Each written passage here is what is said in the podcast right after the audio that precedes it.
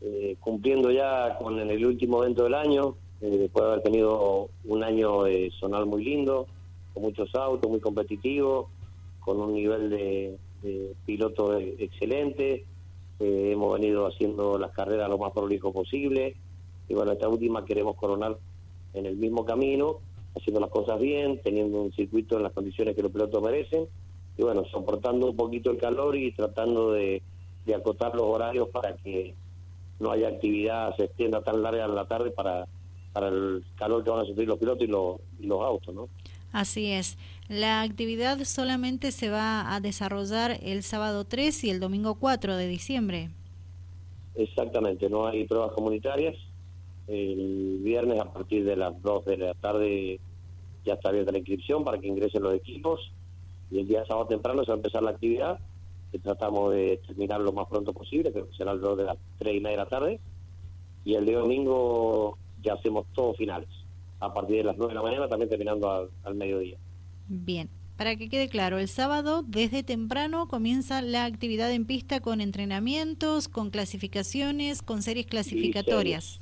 exactamente. Y todas las categorías, en este caso la, la promocional Fiat eh, ha, entendido, ha hecho un esfuerzo para estar el día sábado para hacer sus series, así podemos eh, encuadrar el día domingo todas las finales y que no se nos extiendan los horarios, ¿no? ¿A qué hora comenzará el sábado? El sábado a partir de las 8 de la mañana. A las 8. ¿Y el domingo? El domingo creo que la primera final es a las 9 de la mañana. 9 de la mañana. Y la última, y la última creo que es 12.40 por ahí. No lo tengo el horario, pero más o menos por ahí. Perfecto. Eh, ¿Qué los llevó a decidir eh, hacer eh, toda la actividad respetando este horario? Sobre todo el domingo, bien temprano, con las finales, para que después cada uno pueda regresar a su hogar cómodamente. Sí, eh, un poco, siempre hemos intentado hacerlo así, lo que pasa es que tenemos, hemos tenido siempre el problema de, de la categoría promocional que tiene toda su actividad el día domingo, entonces siempre normalmente se va todo el domingo en la mañana en la actividad de ellos. Entonces en este caso han accedido a hacerlo el día sábado eh, con muy buena predisposición para que el día domingo podamos hacer las finales temprano, para que la gente, eh, es la última carrera del año, entonces se entiende que van a haber eh, técnica demorada, eh, hay que hacer la premiación de todos los pilotos, creo que también se va a hacer la, la premiación de los campeones por parte de Federación, entonces se va a extender el, post carrera, entonces queremos que la gente pueda volver temprano a su, a sus hogares y a su vez que no tengan que vivir todo ese calor que nos tuvimos que pasar en, en las fechas anteriores ya en esta época del año, ¿no? Perfecto. Bueno, Alejandro, ya la invitación está hecha, se palpita el cierre del año para el Zonal Cuyano, Gran Premio Coronación a cargo de la Asociación Volantes del Este. Y contanos, eh, quedaría después para finalizar toda la actividad de ustedes el, el mendocino de asfalto, ¿verdad? El de tierra. Bien. ¿Qué mendocino de asfalto? nos queda tradicionales, que es la última fecha tradicionales. Bien, claro. el autódromo nuestro. Claro, me había olvidado. Al siguiente fin de semana. Al siguiente fin de semana, exacto. El eh, cierre eh. de categorías tradicionales. Exacto, el cierre de categorías tradicionales y ya estarían terminando las actividades. Ya estaríamos terminando con las actividades. Eh, solamente queda el cierre del karting también. perfecto. Que se va a hacer también al fin de semana siguiente. sería bueno, el 18. los cierres de todos los campeonatos. Bien, perfecto.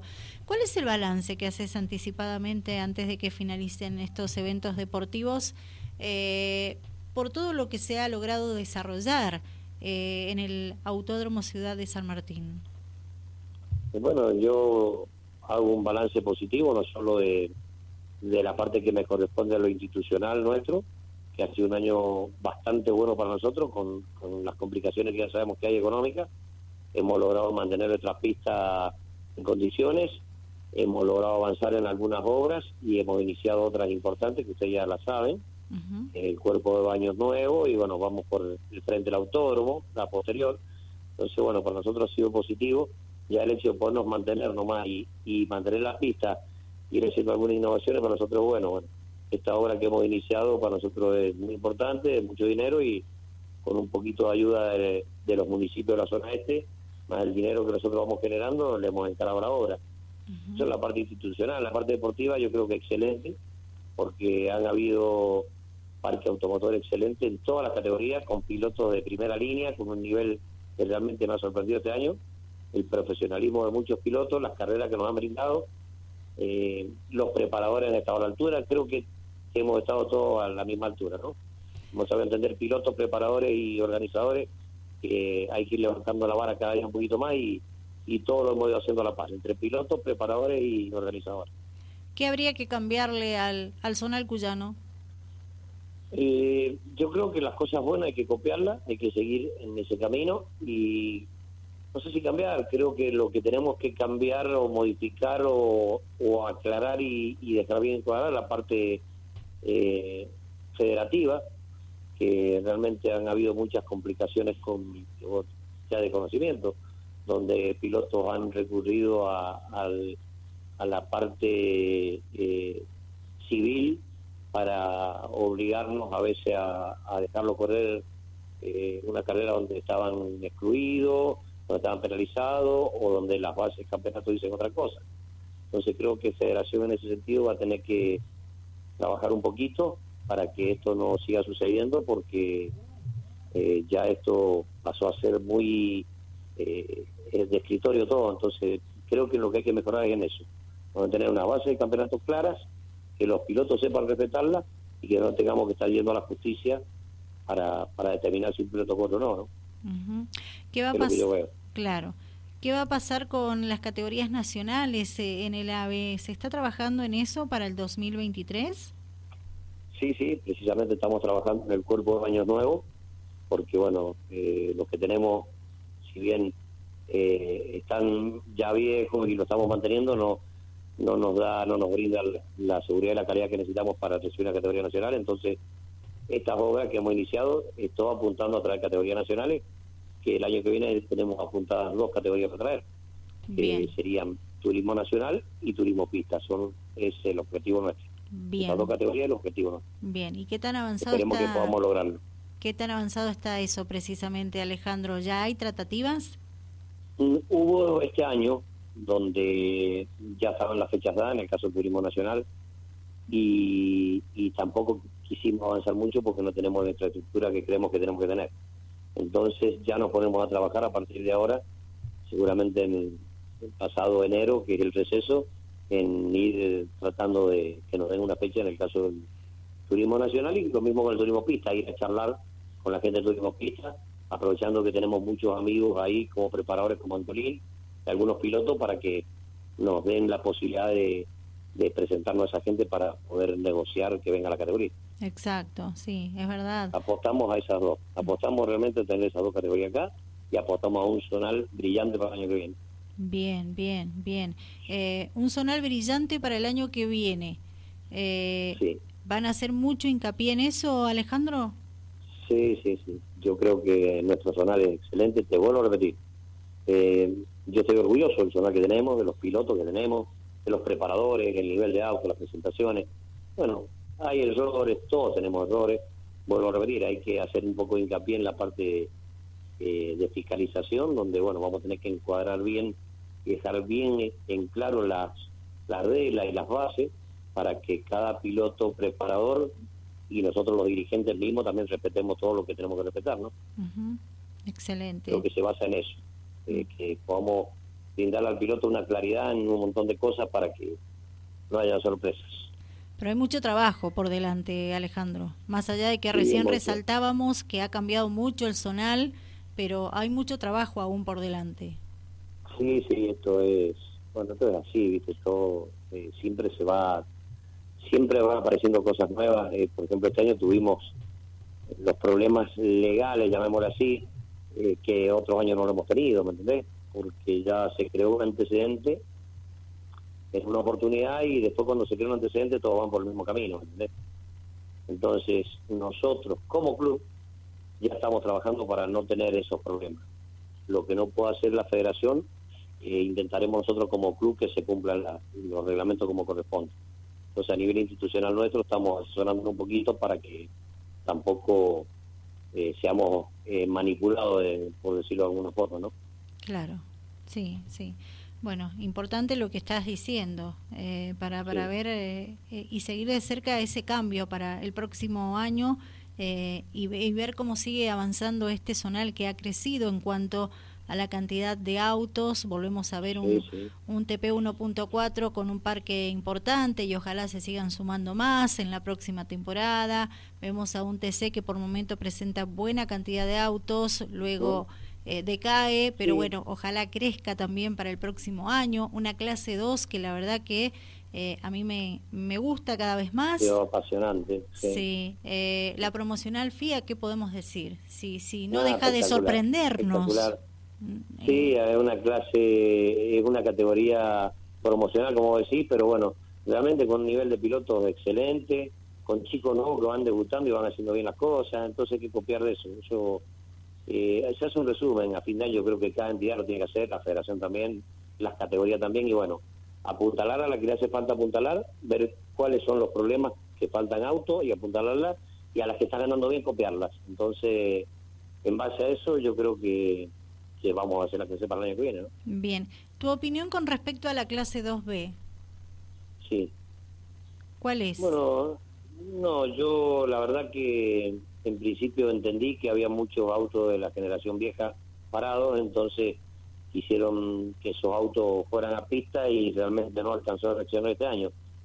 Pero como primera medida no me gusta el nombre, ya clase 2B ya no me gusta ese nombre para la categoría, como que la menosprecia. Es una categoría como tantas otras y debería tener otra denominación, pero encuadrada de diferente manera. O sea, si vamos a los autos de generación vieja a hacer una categoría para ellos, eh, yo no le habría permitido correr en la clase 2A, por ejemplo. Pero bueno, eso no lo he manejado yo, no manejamos reglamentos de categoría. Entonces, bueno, yo creo que es un tema estudiar la clase 2B que va a pasar el año que viene.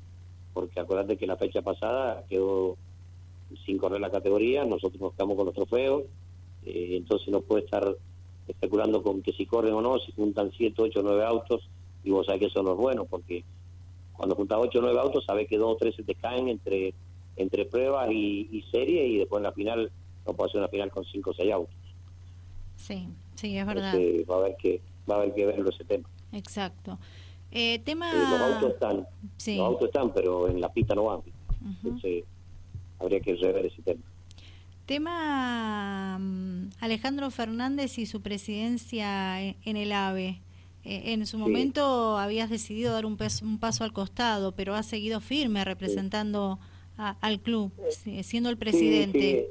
Eh, la idea es eh, cumplir este mandato nuevo porque, bueno, eh, se decidió con la comisión que sigamos como estamos. La idea era dejar, dejar algo en, nuestra partida. Bueno, entre tantas cosas que hemos hecho en el club, bueno, estas obras que estamos haciendo nuevas, queremos terminarlas con esta con esta comisión y bueno, eh, preparando ya a alguien para las nuevas elecciones que serán, hemos tenido elecciones en diciembre, o sea que nos queda todavía un año y pico. Entonces, bueno, ahí preparar a alguien ya a ver si se arma una comisión nueva, ¿no? Bien, bien. Porque yo realmente ya, bueno, considero que no que tantos mandatos seguidos, este es el tercero, no, no, no es bueno, hay que ir cambiando. ¿Tenés ganas de...? al club y todo eso, pero bueno, hay que ir cambiando. ¿Tenés ganas de alejarte un poco de ese cargo? Y y lo que pasa es que tiene su responsabilidad y su y sus tiempos, te lleva mucho tiempo. A pesar de que nosotros estamos organizados, te lleva tiempo. Ser presidente de una institución, quiera o no, sobre el responsable, el que tiene que estar atento a que no haya ninguna falla, y bueno, eso te hace que te lleve mucho tiempo. Gracias a Dios nosotros tenemos una comisión corta, pero muy sincronizada, donde nos movemos, pero, pero nos lleva mucho tiempo. A los que estamos trabajando nos lleva tiempo. Bien. Tema televisación, como, como club organizador han hecho un esfuerzo, ¿verdad? Para que algunas carreras en el año se hayan podido transmitir con una calidad de imagen impresionante.